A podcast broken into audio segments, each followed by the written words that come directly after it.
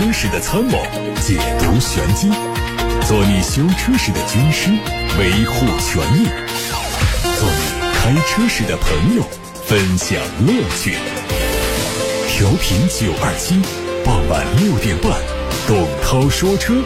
只和车友在一起。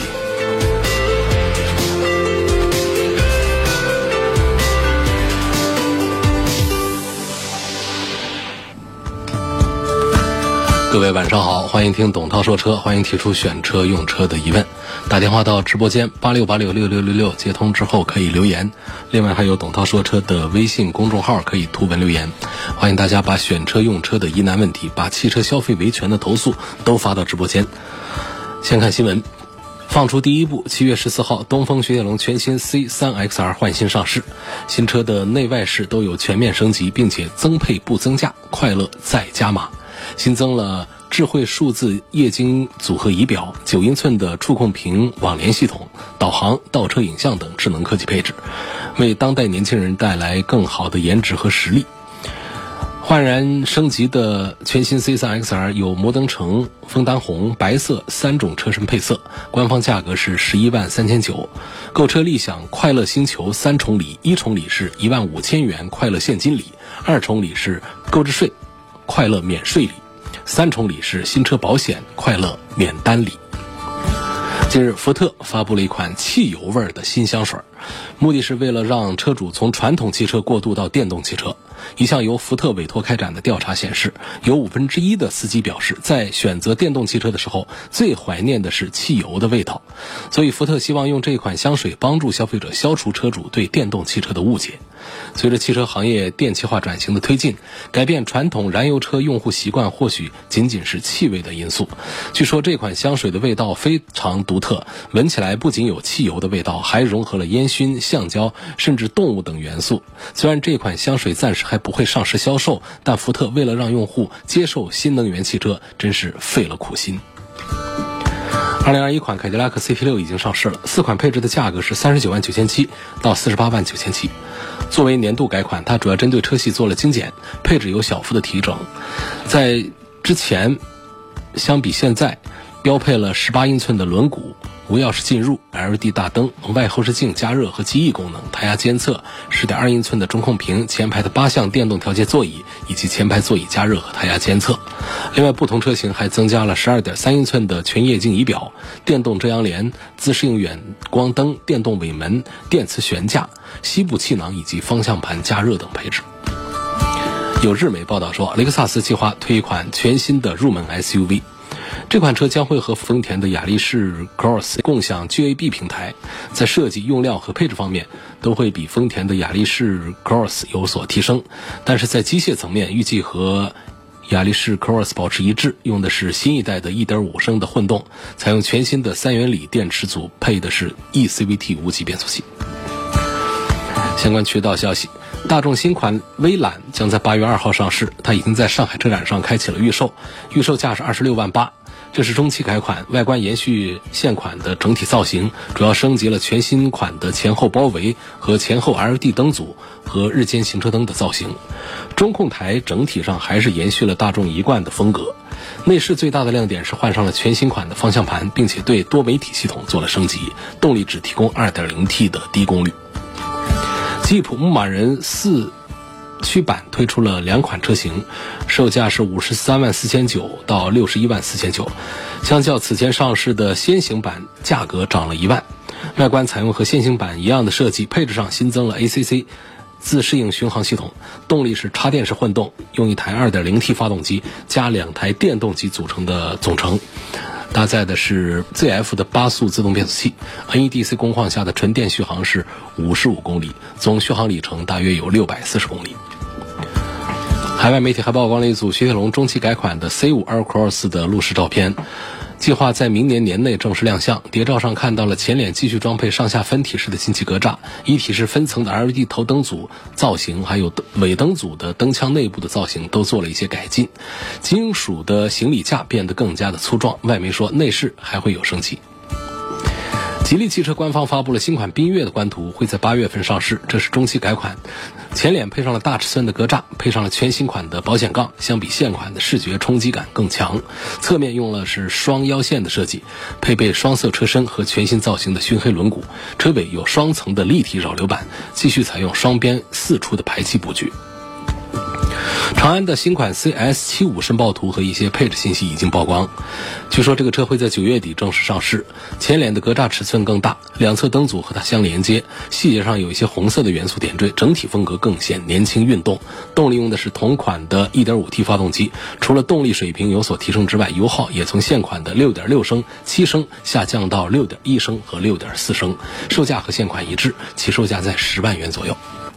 比亚迪官方发布了一组元 Plus 的设计图，这个车是比亚迪元家族的一款新车，基于比亚迪 E 平台的3.0版本打造，长度、宽度和轴距较元 Pro 有不同程度提升。外观采用家族最新的3.0版本设计语言，前脸配上了和比亚迪汉同款的银色装饰条，中间嵌有元字样的徽标。贯穿式的尾灯组内部有羽状的灯腔设计，预计能带来非常强烈的视觉感受。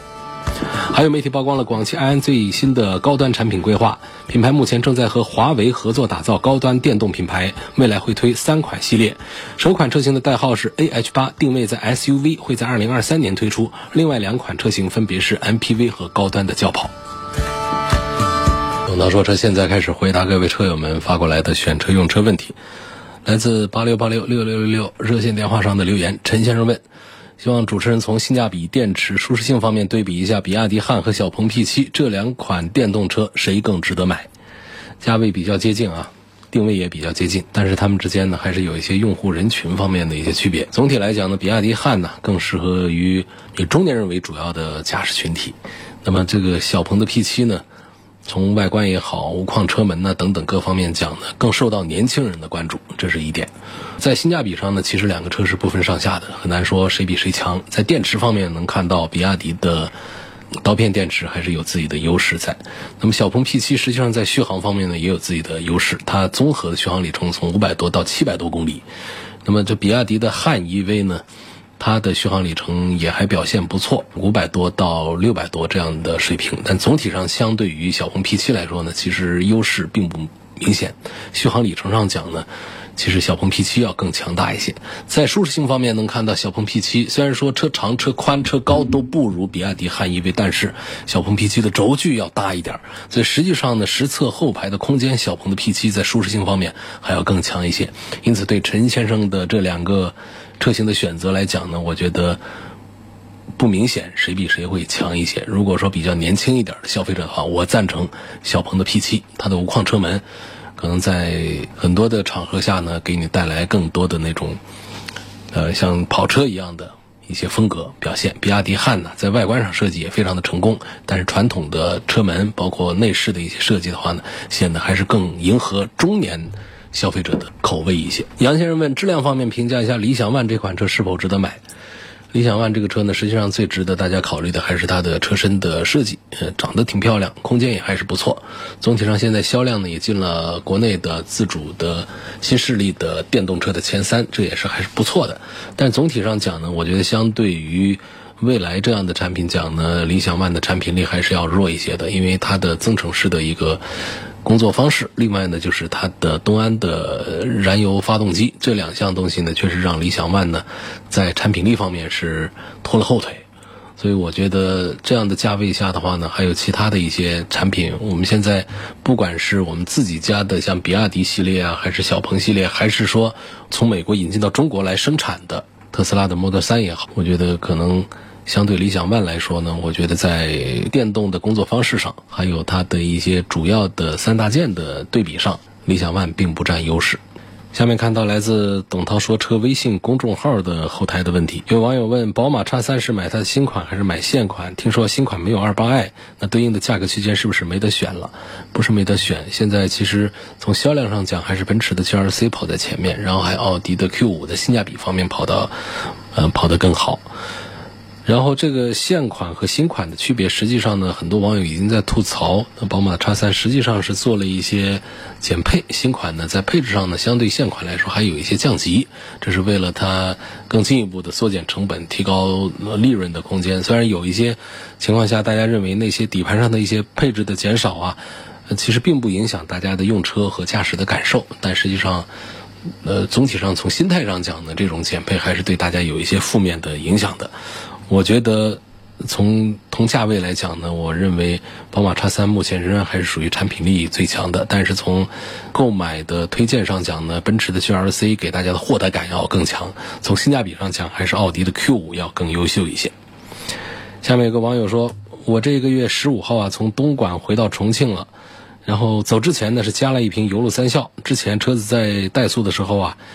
感觉抖动明显，方向盘也抖动。那么这一次一千五百公里的高速跑下来呢，感觉明显是噪音降了很多。现在在重庆的主城区走走停停当中，也明显是感觉在怠速当中抖动感是改善了很多，噪音也好了很多。我的车开了七年了，从来没有清洗过什么油。路啊，积碳呐，这些也没用过其他的添加剂，这是第一次用了交通广播的油路三效，我对这些效果非常满意。祝涛哥永远陪在我们身边。好的，有个网友叫子子，他的留言说：“我想谈一下现在越来越多低端车型减配的一个其实应该算安全配置的装备，那就是后雨刮。”很多人很容易忽视这个东西，有的厂家还信誓旦旦地说后雨刮可有可无，而事实上，因为三厢车多一个车尾，气流流动的时候呢，会在尾部形成负压，会带走玻璃上的灰尘，所以三厢车没有后雨刮，而两厢车、旅行车和 SUV 没有车尾，所以灰尘和雨水是容易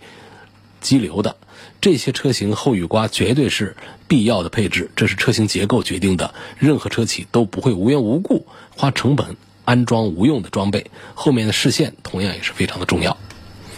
这条留言是非常中肯的，确实，大家不要忽略了后雨刮器，有时候也得检查一下后雨刮器上这个胶条它的刮雨刮灰的效果。而且呢，在下雨的时候呢，我们尽量的把后雨刮器还是要打开，通过内后视镜啊观察一下车后的情况。驾驶的时候，尤其是在一些。变道啊，增增减速啊，在一些低速的跟车的一种情况下呢，我们还是要经常的观察一下周边情况，包括听到车外有一些响动，包括喇叭声啊，还有一些人的提醒的声音的时候呢，通过这样的一些窗口。来观察一下车外的情况，对我们行车安全都是有帮助的。那如果说在下雨、在灰尘比较大的时候，我们的后挡玻璃整个给遮盖住了，没有雨刮器能够迅速的扫清障碍的话，其实对于我们行车的安全性还是有一些负面的影响。我们这位消费者刚才表达的就是这个意思。另外还提醒我们，有些朋友啊，有一些习惯不大好，说车上有一些抱枕、有一些东西都喜欢堆在我们的第二排座椅的靠背上方的这个隔板上，也就是说很容易挡住我们的。后窗玻璃的视线，这个其实也是存在安全隐患，也包括有一些朋友他们喜欢装后窗窗帘儿，装就装吧，他还把窗帘是一直封上，觉得我们开车只用往前看就可以了，其实不是这样的。我们通过后窗玻璃可以看到后面的。人车物有时候还可以看到一些警示的灯光，比方说后车提醒前车，有些情况需要闪一下远光灯。这时候如果我们的后窗玻璃开着的话呢，比较通透的话呢，通过我们内后视镜是可以接触到这样的灯光信号。那么还有我们的左右后视镜，其实平时大家开车的时候时不时的也应该观察一下，不仅仅是停车倒车的时候才看车内外后视镜的，我们在前进的时候，有的时候也应该关注到内后视镜和左右后视镜。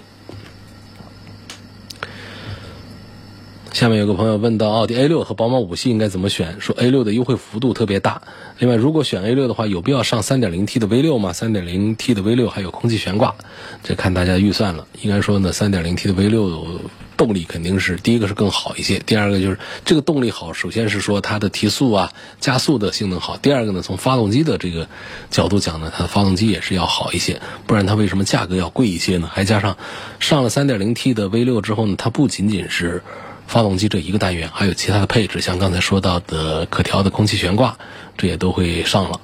所以我认为呢，如果大家预算够的话，还是应该去买 3.0T 的 V6。但是从性价比的角度的话，就没有必要了。反正你开 3.0T 的 V6 啊，别人也不知道你是个 3.0T V6，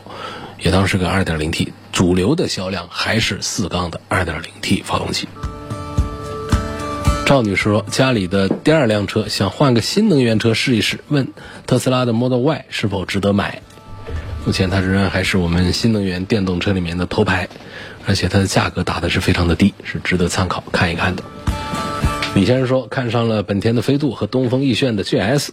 问家用经济实用性角度来说，我应该选谁？十万元的预算是买合资车还是买国产车？另外，六速湿式双离合的故障率高不高？质量可靠不可靠？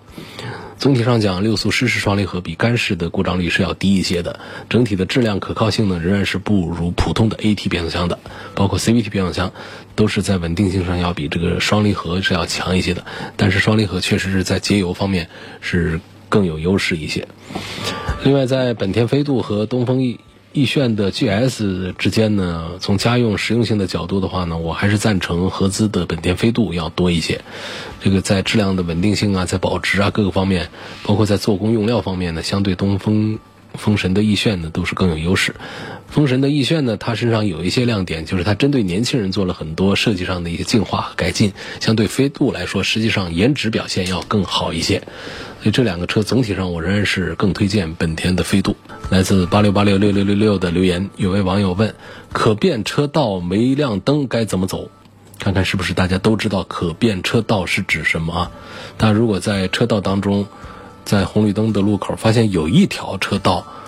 它在内侧有密集的斜线分布，那么这条道就叫做可变导向车道。它设置在一些交叉口，可以根据不同时段车辆流量、流向的特点，对流向进行灵活的调控，变换车道的行驶方向，缓解交通压力。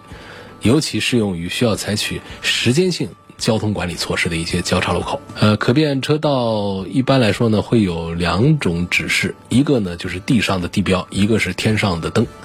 通常来说呢，如果说天上灯亮着，那我们是优先按照天上的灯来走；如果只是灯不亮的话呢，我们是按照地面的标线来走。如果说路口站着交警的话，是以交警的手势为准。这不仅仅是在可变车道，在任何一个路口都是这样的优先级别原则。如果有亮灯，先以天上灯为准；没有灯的，以地面标线为准。如果有交警在现场，天上灯和地上的线都可以忽略啊，服从我们交警的手势指挥。有个网友问到说：“前几天呢，这个比亚迪跟阿尔法碰撞之后，比亚迪自燃了，你怎么看？电动车碰撞之后，是不是安全性不能保证？”确实，电动车因为它的电池的原因呢，碰撞之后啊，啊发生燃烧的情况呢，最早是在呃美系品牌当中比较多见。实际上呢，在我们所有的电动车当中啊，电池的燃烧的概率要比我们油箱、燃油车的油箱。起火的概率都还要更高一些的，所以这个你要说电动车碰撞之后的安全性是不是不如咱们的汽油车？如果从自燃的这个单元上来讲，恶劣的碰撞之下，确实是电动车的安全性是要差一些的。那么从这一次的，那这是懂车帝做的一个。碰撞测试啊，比亚迪和阿尔法的一个碰撞，很多人看了之后也觉得不可思议啊，觉得这次碰撞是有很多的疑点，甚至质疑这懂车帝的碰撞的真实性。毕竟谁都不相信一个老牌势力竟然是被一个新晋选手给打败了。其实不管怎样呢，我们都应该客观的看待这件事。就不管你的车吹的再怎么好，在现实面前，事实就是事实。这也给新能源提了一个醒：你要想走得长远，就得一步一个脚印儿，真正的把技术做起来，而不是靠各种广告来吹嘘自己，否则只会啪啪打脸。那碰撞之后，我们看到就是阿尔法 S 的车况、车身前面呢都已经不成样子，因为它的防撞梁和吸能。核啊都已经是吸收了很多的能量，所以它车身情况呢还不算是最糟糕。整个 A 柱啊、驾驶员的就成员舱啊都没有一丁点的变形，救援信号也都能正常开启，车门也没锁死，仪表盘上的系统还能够提醒各种断电，啊，这个安全气囊也起到了很好的保护作用。但是它也有这个侧气囊没打开的这个情况，总体情况不是很糟糕。但是反过来看，比亚迪的汉 EV 呢情况就不太好了，前脸。那更是惨不忍睹，车头都被顶起来，防撞梁都断了，纵梁也是变形严重，焊点基本都失效了，整个 A 柱和车顶都很糟糕，啊，救援双闪都打不开了，然后车门也直接锁死了，仪表盘是全黑的，电池全部撞坏断电，然后成员舱的气囊全部弹开，变形严重，副驾驶也是变形严重，整个车身都在吸收碰撞的能量。前排假人的上半身呢，跟阿尔法一样受伤不严重，下半身都有很大的伤害。从数据上来看的话呢，比亚迪的假人的右小腿的伤害是阿尔法的九倍多。后排假人的话呢，两款车头部伤害数都是爆表的，呃，基本是很难存活的。而且还有很多人质疑比亚迪的冷却液。呃，都有不不一样的颜色啊，测试车和量产车不一致。我想这个问题可能是比亚迪内部的问题，就不做多的讨论。并且呢，比亚迪在碰撞测试的四十八小时，居然是因为电池短路发生了自燃，这也间接的说明了一些问题，就是这两款车的设计思路和技术以及各自的用料都不一样，所以这个数据啊有一些偏差。总体来说呢，比亚迪确实在这一次的碰撞测试当中没有取得优势。我们不管这一项碰撞测试。有没有什么权威性啊？但是至少也能从一些侧面说明一些问题，就是你在各方面都在做啊，但是呢，当你遇到比你还要强大的对手的时候，你就只能是认输。也希望比亚迪能够从这次的实践当中吸取一些教训。其实也不只是比亚迪，应该整个车企、车圈都应该敲响安全的警钟。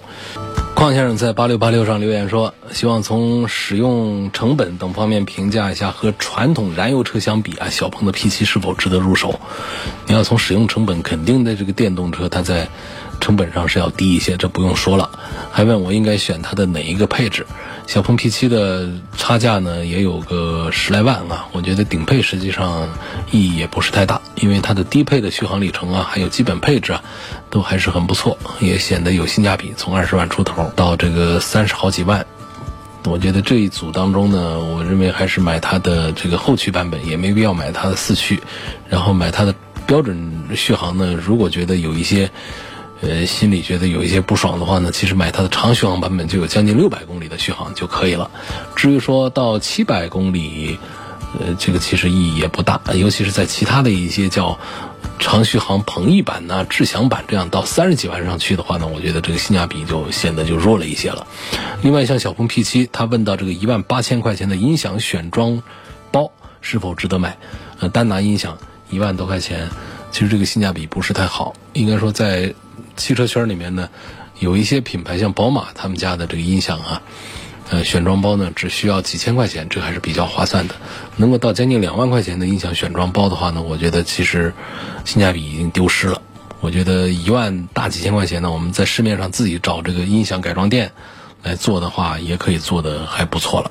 相反，你要是花几千块钱，你想在市面上想找到比较好的音响给你做的话呢，这个难度就比较大。那么，所以我们有一些汽车厂家，他会推出几千块钱的音响选装包，也都是用的知名的品牌音响，原厂流水线下来，它的车内的声场啊、音响的表现都会有保障。但是到了两万块钱的音响升级选装包，我认为找到一家大一点的社会上的音响改装店，都可以做的比原厂的还要更好一些。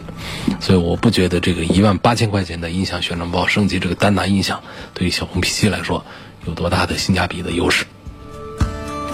有网友希望聊一聊蓝图的 Free，说这个蓝图啊，相信不少新能源爱好者都是比较熟悉了。它是东风公司推出的高端智能电动品牌，蓝图 Free 呢是它的第一款 SUV 作品，卖价在三十一万多。有纯电、有增程两个动力版本，既能够在市区体验非常不错的行驶品质呢，也可以解决用户们所关心的里程焦虑。在配置上，它搭配了领先同级的空气悬挂，还有全景天幕啊，前双叉臂后多连杆的悬挂呀，让性能、操控性啊，让驾乘舒适性啊，都同时得到了保证。据说呢，在这个蓝图品牌一周年之际呢，它的首届 Oyanet。蓝图用户之夜活动会在八月七号开启，在武汉的知音号游轮上打造一场知音画蓝图的用户聚会，两江四岸的灯光秀也会随之点亮。所有参与大定的蓝图车主都可以报名参加这一次互动活动。具体的报名方式和招募规则呢，都可以通过蓝图汽车 APP 或者是小程序来获取。接下来看一看来自。董涛说车的微信公众号后台，一个网友说想为家里老人换一辆十万元以内的车，主要是为室内接送小孩用，要求是安全省心，不知道有哪些可以推荐的。呃，接送小孩十万元以内的车啊，合资的也多，车小一点，我们的自主的车子都可以做的非常的大了。那么从油耗和后期维修保养的角度呢，我还是推荐我们合资的小一点的为主。合资小一点车呢，各大品牌也都有，日系的呢卖的比较好的十万以内的还是本田的飞度，德系的呢有这个 Polo 这些。然后像这个美系的，像别克旗下也有一些，价格都在十万以下，可以搞下地办下地。但是他们动力呢相对讲会更弱一些，在配置上啊会更低一些。这都这都可以看。如果要排一个序的话呢，我会把本田的飞度啊、本田的来福啊，还有这个大众的 Polo 啊，还有这个别克的英朗这些车按顺序把它排出来，推荐给这位网友。有位网友留言说，未来它比理想是要香多了。还有问，现在买别克的昂科旗划算不划算？这车有什么缺点？它的四驱系统表现怎么样？别克的四驱系统表现一般化，没多大个亮点。那如果说有的话是更好，没必要去追求买它的四驱。那么别克的昂科旗这个车呢，总体上现在的销量情况呢并不是很好，因为车子还比较大，然后内饰啊各方面做的还比较豪放。作为一个五米长的一个大车，卖价在二十万出头，我觉得。它还是比大众家的途昂更值得考虑一些，至少在驾驶的时候啊，我们会感觉到它的底盘的行驶品质还是有一定的优势。它身上有哪儿觉得不大